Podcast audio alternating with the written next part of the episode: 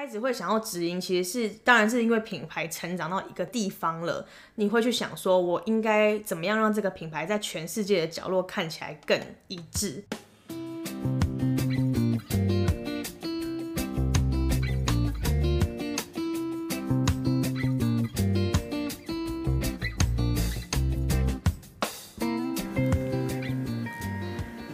好，欢迎收听《美国生活杂记》，我是 Fiona。今天邀请的大来宾是 Elaine，要来跟我们分享她当初从台大中文系到美国念 MBA 的过程，以及在美国跟台湾公司工作有什么不同，还有最近成功的将美国平价化妆品引进台湾开价的心得。欢迎 Elaine。Hello，大家好，我是 Elaine，谢谢 Fiona 的邀请。所以 Elaine 当初为什么会嗯选择 LA 直接来这边念 MBA？我其实是一直都有想要来美国念书的打算，就是其实从国中开始就有了哦。然后只是因为一路升学，就是考到了比较好的高中，又比较好，考到了比较好的大学，就想到哦，那在台湾念完，那工作了三年多之后，觉得说呃差不多可以休息一下，然后完成这个想要来美国念书的想法，这样。那挑洛杉矶是因为我很清楚知道我自己只想要在大城市生活，所以当时就筛掉了很多，就是不是在比较那种 college town 的学校，就把它先筛选掉，就留下呃旧金山、洛杉矶、纽约我也没有考虑，因为我之前待过纽约，不是不太没有那么热衷于东岸的生活，对，然后所以最后就是剩下了呃洛杉矶。旧金山还有德，其实我还有申请 UT Austin，哦对，但是最后就是选了 USC 这样子。OK，嗯，那你刚刚有说你是台大中文系的，所以你这样从呃念中文系，然后要到一个完全是美国的环境，会不会觉得有点不太适应？嗯，其实我觉得我算比较幸运啦，就是因为我呃高诶高中大学都一直就在暑假的时候会自己一直安排，就可能出国，不管是玩啊或者是游学这样，所以相对来讲，我的那个中间的 gap 比较没有那么大，就不会说哦很惊讶，或者是比较觉得说适应不良。那其实我觉得中文可能有些人会。比较觉得说哦，可能中文系因为你四年都在念中文啊，会不会就是比较对会会觉得好像跟英文有点差距？但其实我觉得还好，因为大学还是有很多通识嘛。然后我自己是大学也有修管管理学院的课，然后再来就是我觉得其实就是在大学，如果你好好运用你的时间的话，其实是很很多机会可以接触到各种不同的，不是只有你系上的事情。比如说我刚刚讲的通识课，或者是更多就是比如说你你可能想要去游学啊，或者是有很多现在其实台湾很多那种 business 的 competition，、然后那个都是你可以培养你其他的就是外语能力，或者其他除了本科系以外的东西的实践的的事情。嗯哼，那你觉得呃，在就是美国上课这边的情形跟台湾有什么不一样？当然，一个是呃 master 嘛，一个是大学，但是在就是呃老师上课的部分啊，或者是同学的相处，有没有什么觉得比较不太一样的地方？我猜这个人应该很多人都讲过，其实就是美国这边是美国同学就是发言真的是、对非常热爱举手，然后无论是各种大至小、小至大的问题，就是他们都会非常热情的询问老师，或是也不会很很怕说被别的同学知道他问了什么问题。我觉得这应该是最最最大的差别。台湾就是这种哦，整个课上完最后，然后老师问说有没有什么问题。然后可能一一片安静因为，我们就很想回家、啊，然后然后可能就走了，或者真的有问题的人就是留下来问。可是美国的话是同学会直接一直举手，课间就会一直举手，然后问问到底哦，就不会放过老师。其实有时候你听他的问题，你会觉得呃这个有一点，对，就有时候。候会很敬佩他们的勇气。对，就觉得这个问题也需要问吗，没错可是他们就是完全就是哦，我不懂啊，我就是要问。对，而且还会有两个同学就是在课堂上面可能意见不同，然后他们也会继续，可能一个人举手问问题，然后另外一个人可能想说你怎么问这种问题，他可能也会直接回复，对对对，就会说哦，因为是什么什么对，然后可能就意见不合还会吵架或是什么的，对，但他们就觉得这是他们上课的，他们学习的方法，嗯。我觉得啊，这应该是最最大的不同。我觉得在想一个呃，是不是有一个原因，也是因为它不像台湾是一个班级就是固定这些人，所以有时候可能大家的感情会有点不一样。然后在这边的话，可能就是你每堂课遇到人不一样啊，反正我就是讲我想讲的，那你不同意就算了，没关系，反正我跟你也不是特别的 close 或什么的，就也不尴尬。对，就是我觉得，当然这个是对某些人来讲啊，因为人是比较流动的。那我自己 MBA 的话，第一个学期是全部人都是固定的，就是我们有被配好一个班这样。所以有些人他反而是要在这种环境下，他比较敢发言，因为他会觉得这些人是我的 comfort zone，所以他可以在这个环境。有些人是真的就是做自己，他什么地方都可以发言，连那种就是可能只有一次性的那种 info session 学校办的那种，他也是就是照照举他的手问他的问题，对。那呃，在两年的这个 USC 的课程里面，大概都是在学些什么？嗯，我在 USC 是念 MBA 嘛，那其实 MBA 应该全部的 MBA 都差不多啦，它就是给一个有点像是你在你的呃职场上面已经做个三五年，五到八年，其实我们大概平均工作经验是五到八年，所以你在一个在中阶要往。上管理阶层走的时候，你需要培养的技能，这样 MBA 统称。虽然说台湾翻译成气管硕士，听起来好像只是一个一个硕士，对。可是其实在美国这边的定义是还蛮蛮蛮。focus 在就是你的就你的你的 career pace 是怎么样借由 MBA 来帮助你更上一层楼的，所以不是只是说哦大学生我念完我想要再多念一个 master 就去，其实基本上我没有看过我们系上有任何是零工作经验，所有人都是有工作经验，基本盘都是五到八年，那我是稍微比较少一点点，大概三年，可是我没有看过有什么零的这种人，没有呃就是申请。MBA 的条件吗？算是他，他没有到明文的讲，因为他就有说，如果你觉得你可以说服你的就是主主考官，就面试的人说，哦，我为什么现在需要 MBA？如果他们觉得 OK，你的理由是合理的，那他们可以接受。可是我讲真的，就像我讲的，这个性质本身就是有点像是你在你的职场上面已经经过了一些历练，你想要学一些你以前。没有在大学生活没有遇到的，可是你在职场上一直遇到，或甚至要帮助你升迁你需要的技能，比如说你可能要管理人嘛，你可能。哦，你可能虽然你可能做 engineer，你可能做工程，可是因为你要往上走，所以你要知道哦，我怎么管我的 budget，我怎么做财务相关的，类似这样。所以他是他是辅他是为了这样子的人的一个本身的一个课程的本质是这样。所以当你没有工作经验的时候，其实你会有一点点难，会非常难面试，因为你会有点讲不出来为什么我现在需要。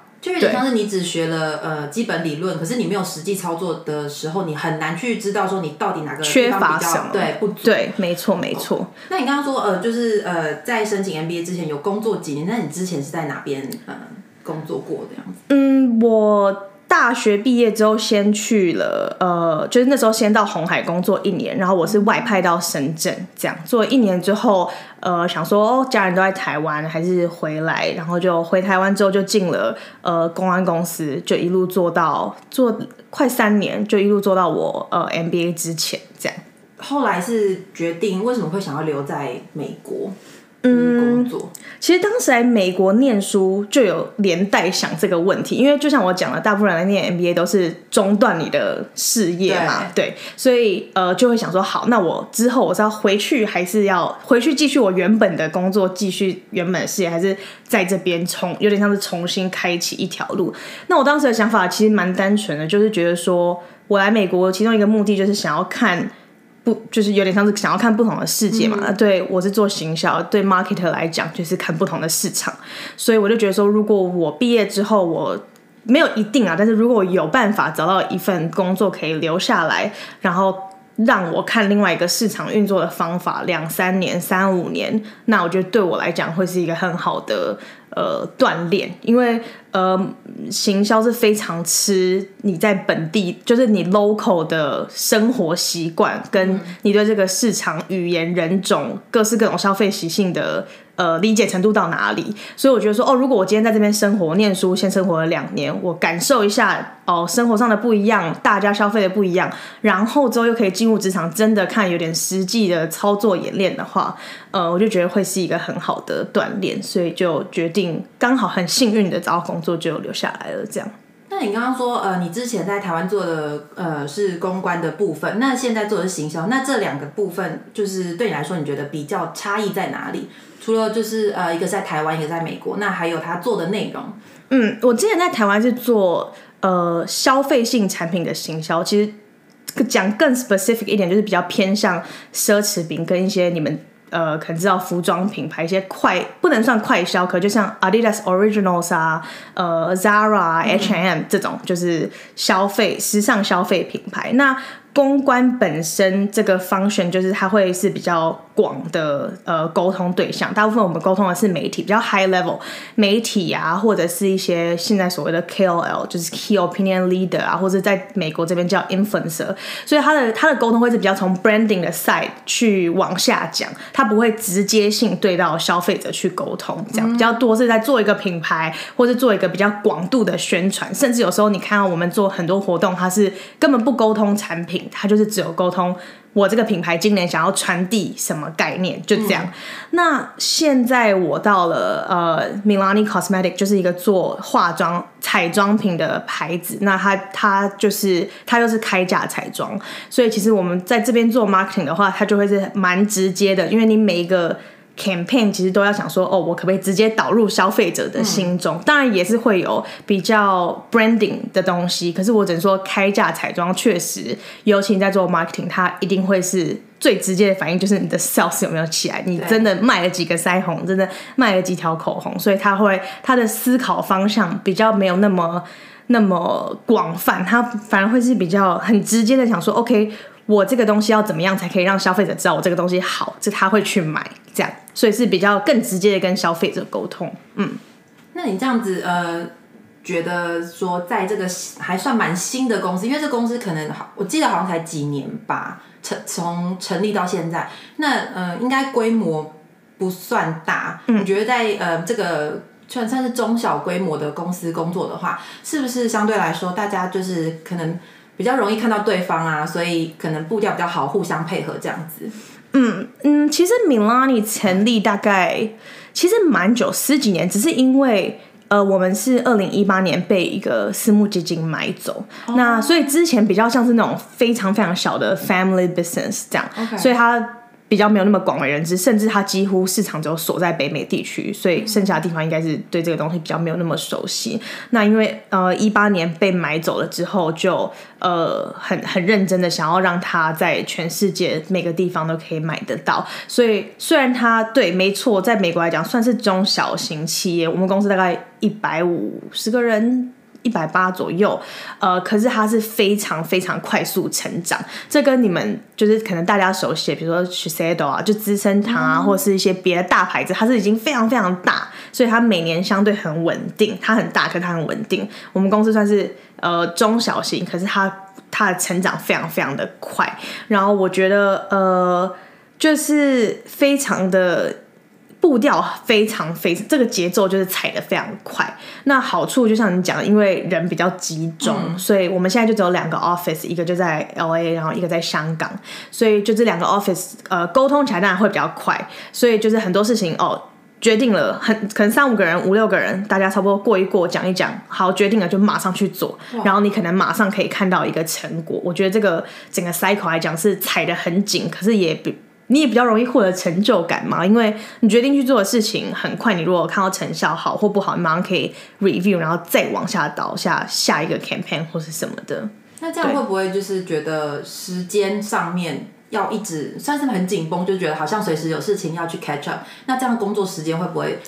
算算长吗？还是它就是跟美国一般公司一样，就是算是有固定时呃上下班时间不能超时这样？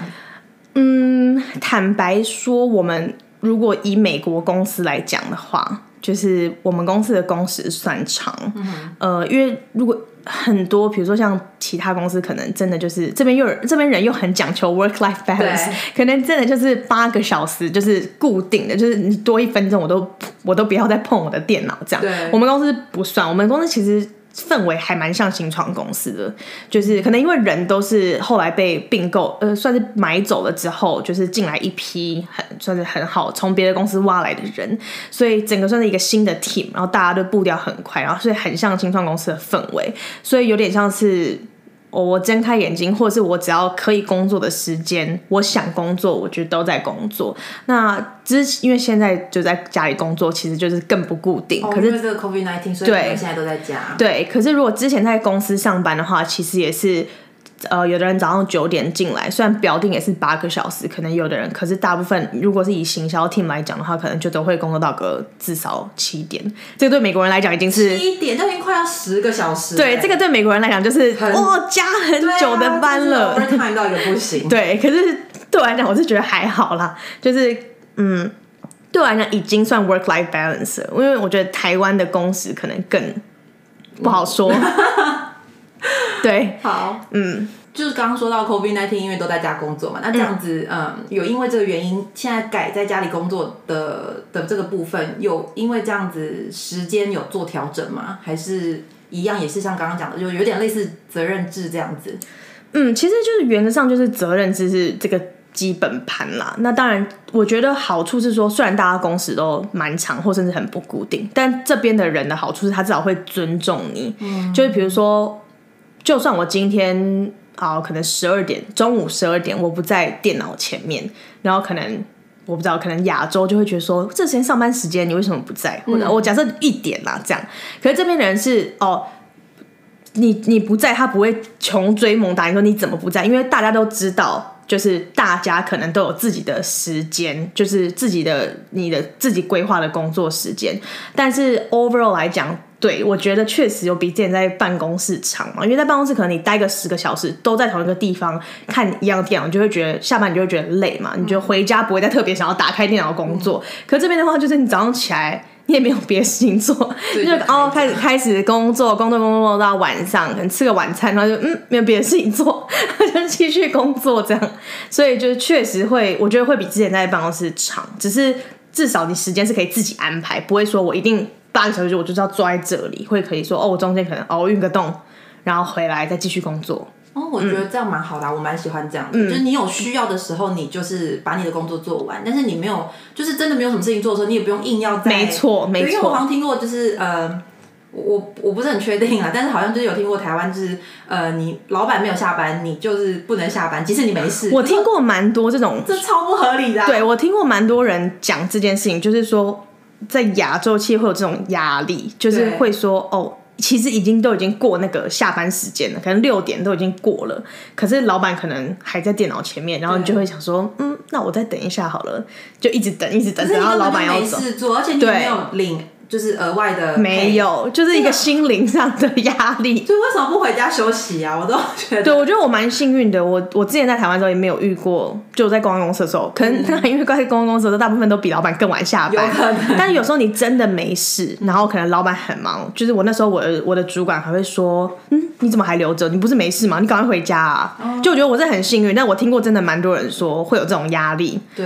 对我觉得这个就很蛮没必要的。对。那呃，所以你现在是在呃米拉尼做行销的部分，然后是往国外把它就是做做国际销售这样子。那有在哪些国家已经可以看到这个牌子吗？嗯。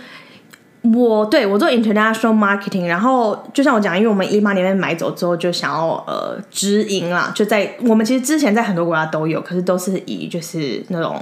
呃通路商、哦、对为主。嗯、那现在就是比较想要自己来做。我自己我是去哎，我是去年七月进公司，然后呃，在我的 project 就是我自己主导的 project 的话，是从。呃，七月有进英国的 Boots，那个算是我进去的时候就已经差不多快好了，然后就推了一把这样，然后就好就上了。所以之前是香港 team 帮我很多很多忙，然后后来八月进德国，然后呃九月进马来西亚，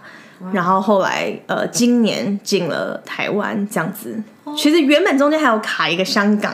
然后但是因为呃反送中，然后又因为 COVID nineteen 各式各种影响，所以呃香港目前就是先还在 pending 啦，还在看市场的情况，所以就先让台湾先上了这样。对，不过一直有一直有排程这样。OK，那这样子呃从从美国这样子要一路把这个产品就是行销到国外，或者是比如说台湾啊，或者你刚刚说到德国。呃，马来西亚这一、嗯、这个整个过程是要从怎么样开始跟对方连接呃接洽，还是怎么样联系，然后再上市？嗯，其实呃，我们就像我讲，我们之前好几十年没有好几十年，就十几年，可能都是通路商，或者是就是比较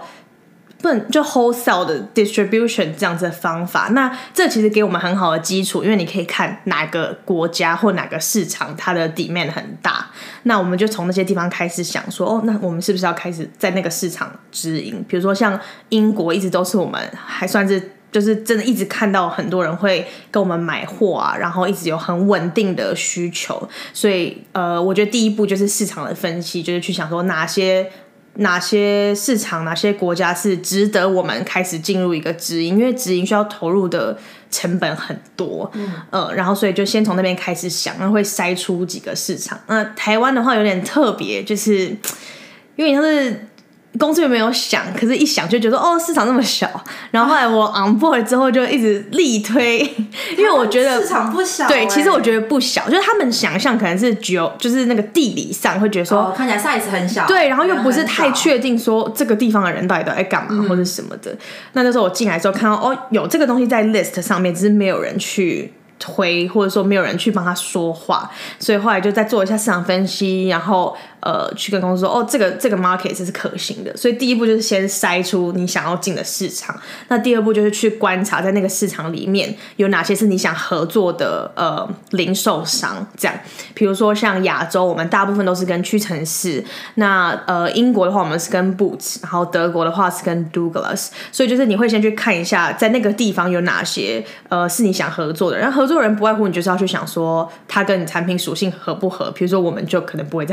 Sephora 举例啦，我们在在美国就不是跟 Sephora，我们是跟 Ulta，因为我们是比较平价的开价彩妆，所以你会针对呃零零售商本身的性质再去看一轮，说有没有合适的人可以合作。那呃筛出来了之后，就当然就是其实就跟一般业务开发蛮像的，你就是看有没有呃认识的人认识里面的 buyer，或者是你就是纯粹就是去找出他的 email。然后寄信给他说我们是谁，然后我们想要跟你谈谈，介绍我们的牌子，看你有没有兴趣。那我觉得很幸运的是，呃，米拉尼之前其实在全球都有蛮多真的那种品牌非常非常忠诚的人，然后或者是一些 influencer，就是都有拍很多影片，所以其实我们在跟通商谈的时候蛮。大概我可以说九十五 percent 以上都是得到很正面的回复。那因为这个这个差距很大哦。如果你的牌子是比较小的，或者是你的牌子之前没有呃没有那么多 credibility 在的话，你会去谈之后，他们会想说，通路商会觉得说你是谁？我为什么要让你上架？这样会比较辛苦的去谈。那我们的话，我觉得算是我真的很幸运，就是之前已经有好多人帮我们铺路了，所以我们去谈的时候，大部分人都已经打开。对，就是好多人去谈，就是好多次去谈的时候，他们都会说哦。我们已经期待你们很久了，然后什么什么哦，很开心你们可以考虑我们什么这样，所以其实算是都铺的蛮顺利。然后跟通商谈完之后，呃，签约签约完就确定，就说好，呃，就开始做一些当然年度的计划，今年要展几间店啊，预计销售要做多少啊，然后就陆陆续续后面那些比较 operation 的东西。哦，像你刚刚那个，像刚你刚刚像你刚刚讲的那些东西，是不是？因为你们想要做直营的部分，所以在跟不同国家接触的时候，就会变成说这些工作都是你们自己要去做。那相对来说，如果只是有一个代理的话，他们在某个国那个国家有。一个代理商可以帮你们做这些事情，相对来说也会简单很多。那为什么你们公司当时会比较就是算是 prefer 要做直营这个部分？嗯，因为我觉得对，就像你说的没错，呃，直营跟代理最大的不同就是代理商有点像是你在那个 market 的代理人嘛，所以其实你就是把货卖给他，然后给他一些呃很很 general 的。Guideline 说哦，你这个可以做，那个不可以做，剩下的事情就他们自己去管。那他卖的好，卖的不好，其实你可能一年也才跟他讲一次话而已，类似这样子。那呃，我们过去十几年都是这样子的模式，开始会想要直营，其实是当然是因为品牌成长到一个地一个地方了，你会去想说，我应该怎么样让这个品牌在全世界的角落看起来更一致，还有更可以接近我们想要传递的核心。因为有时候代理商。他可能会更在意销售上的表现嘛，所以他可能会呃会比较舍弃一些 branding 的东西，他可能会想说哦，比如说我举例啦，我要清库存的时候。我就打三折、五折、四折这样子去做，可是有的时候这并不符合我们品牌的想法。我们会觉得说，我们有很基本的成本在，我们做一个产品出来，我们可能对它有一定的要求，我们不建议有这么低的折扣或是什么的。所以呃，有一些这种这种小东西，会让我们想说，当我们的牌子已经成长到一个地方了，那再往下走下去，其实我们商品本身的好是大家都已经知道。就像我讲，我们去找零售商谈的时候，他们都已经知道，他们都摸过我们的产品了，可能是从代理商那边或从别的国家买的。那所以再往上走，其实就真的是你怎么样去让你的喜欢你的人更喜欢你，或者是不喜欢你的人愿意。尝试你，那我觉得这个部分其实真的就是 branding 的所在，跟你这个品牌存在的核心价值是什么？因为这么多彩妆品牌，其实每个每人每个人家都有很经典、很明星，或是呃配方很好的东西，所以真正能够让这个品牌往上走，其实真的就是说我我带给你的人生有什么影响？对我们 Milani 的的品牌价值来讲，就是我们。呃，我们都会讲说，diversity is in our DNA，就是我们在发想每一个产品的时候，真的都会去想说，各种不同的人他有什么需求，呃，不同肤色、不同肤质、不同脸型、眼型这样子的人，然后下去考量。所以很多热爱我们的人是赞同我们的观点，还有我们是 cruelty free，就是完全没有动物实验。我们现在开始几乎百分之，我可以说七十 percent 的东西都是 vegan，就是纯纯素的。这样子，所以就是他们认同我们，才会让我们继续这样下去。那这些东西就是我们想要更宣扬到全世界各个角落，用我们自己的的知音的方式去更接近我们的消费者，然后你的理念，对，然后也比较贴近消费者。嗯，是的。那目前对这，你对嗯，就是做到现在这样子，你觉得工作带给你的成就感是什么？嗯。近期的话，当然就是把品牌带进台湾。我觉得 感谢，我觉得这应该是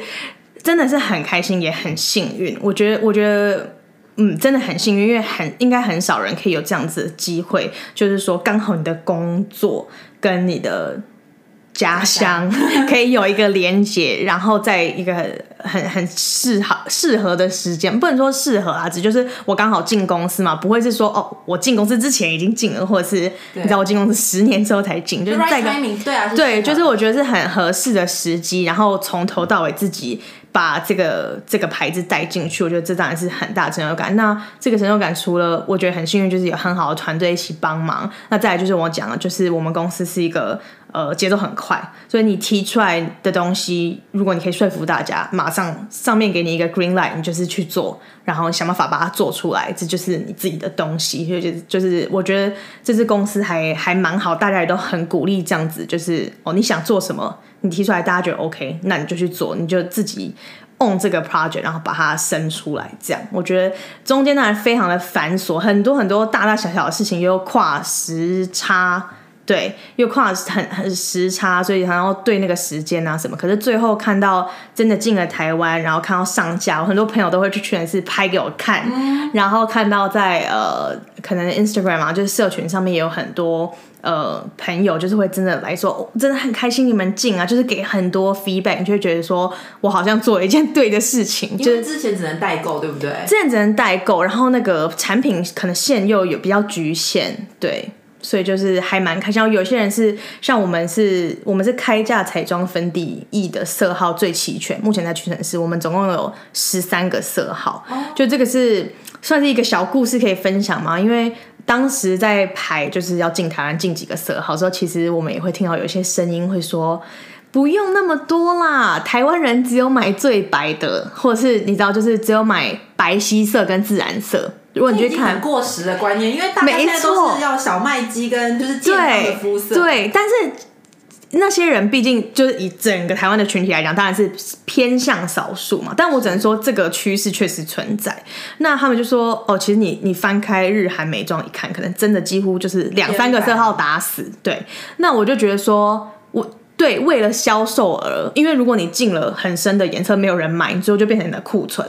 那可是同时间，我也要想我们的牌子在台湾到底是一个什么定位？如果我只是引进 another cosmetic brand，到底有什么意义？因为已经牌子那么多了，其实真的不缺你一间什么什么欧美彩妆，根本不重要。对，那我那时候就觉得说不行，就是这个是我们牌子的核心，然后。我觉得只进两三个色号对我来讲算什么？我们在美国有四十五个色号、哎，哦，所以那个还不是全部。对，还不是全部，就是粉底液，就是可能就是美国有四十五个色号，我们就是希望每一个人可以找到真正自己的色号，这样，所以后来就跟就权衡了一下，在实实际的销售跟呃品牌核心理念价值权衡之下，就最后进了十三个色号。其实十三个还是一直被讲，还是一直被讲说太多了吧？什么哪有人这么多色号的？什么哎，什么的？可是我之前有听，就是也是美妆部落客，他们也是建议说，因为嗯美呃公司他们出的粉底液的色号，它都是 based on 就是某些某些色块，所以它都是比较固定的那些色颜色。那如果你真的要找到适合自己的，其实最好是买两个，一个是深的，一个是浅的，然后把它混合。有的人是这样，可是我说我会觉得那个就是因为以前的色号不够多，像我们。那有可能、哦。对，我觉得就是因为你色号不够多，你才要每个人这样自己去调嘛。因为对我们来讲，你看四十五个色号哦，然后台湾十三的话，其实呃同一个我，因为我们通常会看就是你的肌肤的本身的颜色的深浅，再加上你肌肤的色调，就是有的人会说你是 cool undertone 还是 warm undertone，就是比较偏粉色是冷冷色系，还是比较偏暖色系，比较黄、比较橘这类的，所以它是。算是二乘二的排列组合，不止二乘好多个深那个色阶的排列组合。所以假设说好，我同样都讲说好白皙色好了，可是我可能会有 neutral 的 undertone，然后再会有偏冷的 undertone，然后偏暖的 undertone，、哦这样你同一个色阶就有三个色哦。然后你再往下看，你有好多个色阶，所以我觉得会要调，可能当然是因为。我觉得基本盘就是因为色号不够多，对，然后现在色号其实很足够，但有些人会说啊，怎么那么多色？我从来没看过那么多色，要怎么挑？这样，所以就还是要稍微引导一下消费者说，你知道，就是可能去试色啊，或者是看一下我们有那个 shade map 啊，然后真正去了解你的皮肤到底同样一个色阶，它到底适合比较什么样子的色调，这样就是。真的很希望大家是可以知道说，哦，我不需要再屈就，说我一定要挑最白的，因为如果只有白皙跟自然，你当然是要混啊。如果你在中间，你跟你真的不知道要怎么挑。对，我是没想过这个问题，因为我就是我也是随便乱挑，但是就就之前有听过这个，我觉得还蛮有趣的，感觉好像可以。我看过很多人挑，然后我之前都想说，哇，这好难哦、就因为我都连挑那两罐要去挑，我都不知道要挑哪对两罐。对，所以我之前也都是乱挑，然后现在就是比较会去看说，哦，可能这个比较适合我，那个比较不适合我。当然也是要经过很多尝试啦，对啊，只是就是可以真的找到更适合自己想要呈现的肤色。然后你就算你晒黑了，你也不用怕说，哦，我找不到找不到颜色对，因为你可能夏天可能比较容易出去晒，可能冬天就比较白啊，你可能就会不同的颜色。对啊，那像刚刚讲到，就是就是呃选粉底液或者是选颜色的部分，那这我觉得啦，应该也算是行销的一个部分。那你们在这一块的部呃这一块的方面，因为你们是做直营嘛，那在台对台湾来讲的话，你们在这方面会怎么样去强调，就是教导消费者说怎么样挑选适合你的肤色的东西？嗯，其实就是我刚刚讲，第一个是我们都有那个 shade map，就是我们会把我们所有进的色号，然后去用一个原地图的方式去引导你说，先看 X 轴，看你的肌肤的深浅，然后再看 Y 轴，看你的肌肤的本身的色调是偏冷还是偏暖，然后去找出对应的颜色。那这个东西就是在屈臣氏的官网，你在购物的时候你都可以看得到，所以你可以很直接的去看。然后再来就是我们有 Shade Finder，就是很多人是可能我已经买了其他牌子的。什么什么色号，我觉得非常适合我，你都可以上网站去看说，OK，我这个牌子可能对应到呃我们 Milani 的东西会是什么样的色号。那再来最直接就是你直接去门市，你可以直接试色，对，然后然后去找到自己喜欢的颜色，这样。所以像刚刚说的那些什么嗯 shade finder 那些东西，都是你们行销的嗯部门在做这一块的，对，算是有一点就是告诉你说哦，其实你可以用这些方式这样子。对对对对对，就是希望有各种方式让大家可以，嗯，或者比较不熟悉自己到底是什么，比如说冷色调、暖色调，我觉得这个对一般人比较难。对我来讲，我有时候想说，嗯，这到底是暖还是冷？对，可能你比较不容易这样子去辨别的人，他可以有各式各种工具。就是对我们来讲，我们就是你让消费者越便利越好嘛，他他越可以在不需要花很多心力的时候去找到适合自己的东西，当然是最最好的。所以我们就是提供各种不同的途径，然后有时候也会收到有人私讯啊，就说我试了试，我还是不知道。是什么色？那可能我们就会问他，然后那你可以告诉我你平常都在用什么粉底液吗？就就我觉得要非常 open 的去跟消费者沟通，你有什么事情就私讯我们，我们觉得如果我们可以帮到你，我们就会尽量帮。哦，所以这也算是嗯，刚刚提到公司的一个理念，就是指引你比较可以，就是第一步接触消费者的 feedback。对对，就也更了解到底在用我们的产品的。人是什么样的人？然后当你实际跟消费者有接触的时候，你就可以知道说，好，他还需要什么，他还缺什么，他对我们公司的期待是什么，然后我们可以再做出更好的产品去供应他们的需求。嗯嗯，最后有什么就是对行销啊，或是商科呃商业类的工作有兴趣的人的什么建议吗？嗯，我觉得就是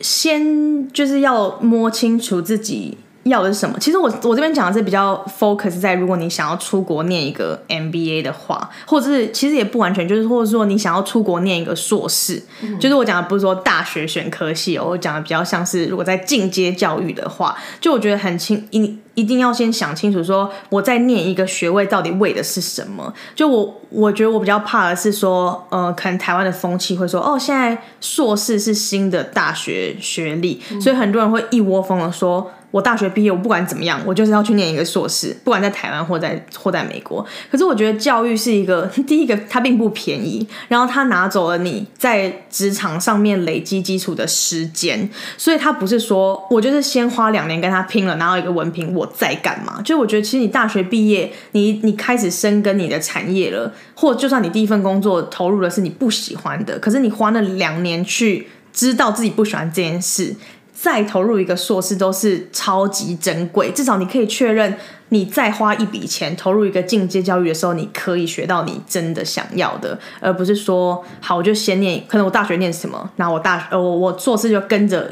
延伸上去念。然后再念，这样你总共念了六年，或者 maybe 更久，七年，然后念完说，嗯，我真的不喜欢这样，我就觉得说，对，我觉得浪费时间。对，那这样你可能还要再去念第二个硕士，或者是你可能还要再念一个什么？对我就觉得这样子有点不太好，所以我就觉得说，一定要先知道自己想要的是什么，然后你你缺的是什么？比如说你可能已经在职场上三五年了，你觉得哦，我我大学可能念 engineer，我就是非常不会跟人。Social 非常不会跟人家讲话，我知道我可能想要补这个。那你来念 MBA 的时候，你就可以很 focus 说，我就要把我的 communication skills 培养起来，那我就可以选那类的课。这个时候你就会，我觉得那是加成的效益。你花一样的钱学一个东西，可是你可以给带给你的东西是好多倍的，而不是只是说哦，我就是拿了一个文凭，而是你真的可以用在你的职场上面。就是我觉得这个非常的重要。好，再一次恭喜米拉尼进军台湾，也谢谢以 lenn 今天的分享。希望今天的内容对想在进修 MBA 或是往行销方向走的朋友有些帮助。我是 Fiona，我们下一集见，拜拜，拜拜。